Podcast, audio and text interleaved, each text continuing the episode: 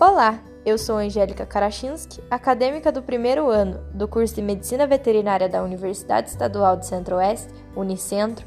Realizei este podcast como sendo uma ferramenta de avaliação na disciplina de Anatomia Veterinária 1 e vou falar um pouco sobre a coluna vertebral da espécie equina. A coluna vertebral é responsável por algumas funções vitais, como proteger a medula espinal e raízes dos nervos emergentes, suportar o peso do corpo, fornecer os pontos de fixação aos tecidos moles e permitir os movimentos.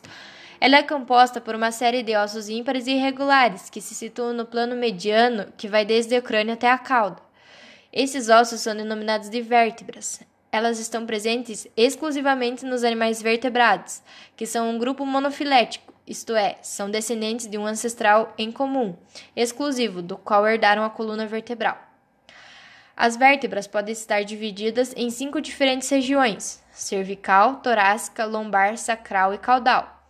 E cada região, ou até mesmo vértebra, pode apresentar características morfológicas e biomecânicas próprias.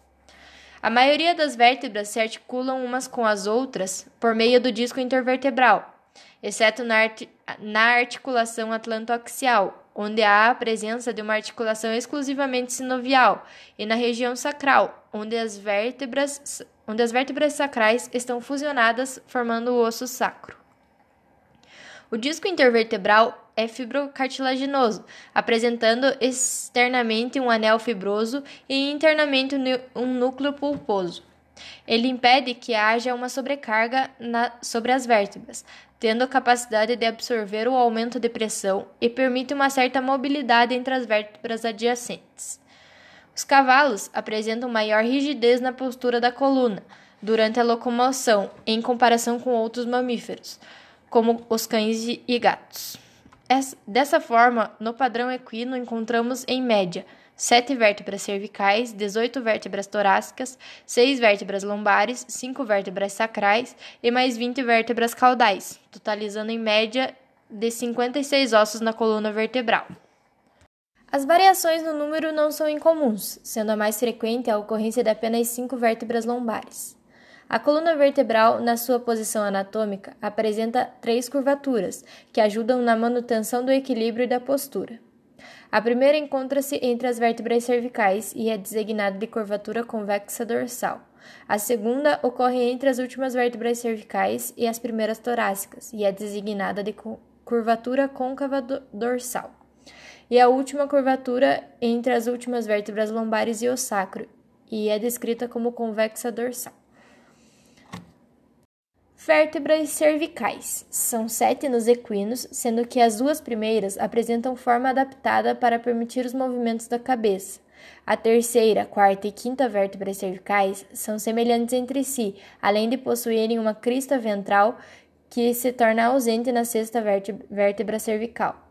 A sétima vértebra cervical é a primeira vértebra a possuir fóveas costais para articulação com as costelas, no caso de C7, para o primeiro par de costelas. Possuem tipicamente corpo, arco vertebral, forame vertebral, processos transversos e processos espinhosos, sendo que outros acidentes ósseos também podem ser encontrados. Morfologicamente, as vértebras são classificadas como ossos irregulares. Atlas ou C1 é a primeira vértebra cervical classificada como uma vértebra atípica Articula-se cranialmente através das fóveas articulares craniais com os côndilos do occipital, e caudalmente pelas fóveas articulares caudais e a fóvea do dente com o axis. O atlas não possui um corpo propriamente dito, nem processo espinhoso. No lugar do corpo surgem dois arcos, um dorsal e um ventral, e cada um dos arcos tem um tubérculo. Seus processos transversos são designados de asas do atlas sendo que na região ventral das asas observam-se as fossas do atlas. As incisuras descritas nessa vértebra são seis, sendo dois no arco dorsal, dois no arco ventral e dois antimerais na porção cranial do pendículo. Os forames são importantes aberturas nos ossos, pois permitem a passagem de vasos, vasos e nervos e o Atlas apresenta os forames transversário, vertebral, vertebral lateral e alar. Possui quatro centros de ossificação. Ax ou C2 compõe o eixo sobre o qual o atlas e, consequentemente, a cabeça giram, além de ser descrita como a mais longa das vértebras cervicais. Articula-se cranialmente com o atlas por intermédio das faces articulares craniais e pelo dente do ax, que apresenta base, corpo, ápice e face articular do dente, e caudalmente com a C3, por intermédio da extremidade caudal, dos processos articulares caudais e das facetas articulares caudais. Além dos acidentes já descritos, podemos encontrar no áxice os processos espinhoso e transverso, os forames transversário, vertebral e vertebral lateral, além de uma crista ventral com o seu tubérculo. O pedículo do arco da vértebra apresenta as incisuras vertebrais, craniais e caudais. Possui entre 6 a 7 centros de ossificação. Terceira a quinta vértebras cervicais, C3, C4 e C5 possui os mesmos caracteres morfológicos, e o seu comprimento crânio-caudal reduz à medida que se dirigem caudalmente na coluna. Os acidentes ósseos descritos em C3, C4 e C5 são as extremidades cranial e caudal, forame vertebral, processos articulares craniais e caudais com as facetas articulares craniais e caudais, processos transversos com os tubérculos dorsal e ventral, o forame transversário forma, formando os canais transversários, processo espinhoso, incisuras vertebrais, craniais e caudais, crista ventral com o tubérculo da crista ventral. Sexta vértebra cervical ou C6.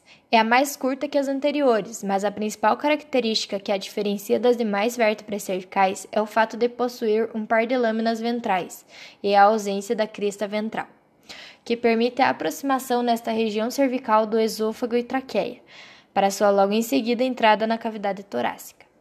Os seus outros caracteres ósseos são semelhantes aos da terceira, quarta e quinta vértebras cervicais. Sétima vértebra cervical ou C7.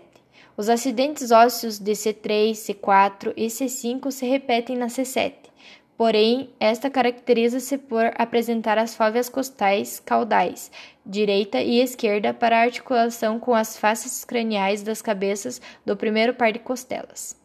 Possui o processo espinhoso mais notável que as vértebras anteriores. Os forames transversários estão ausentes e seus processos transversos são lateralmente mais reduzidos e simplificados.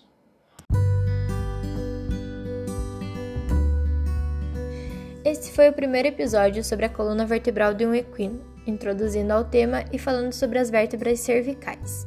No próximo episódio, abordarei sobre as demais vértebras que compõem a coluna vertebral da espécie equina. Agradeço a atenção.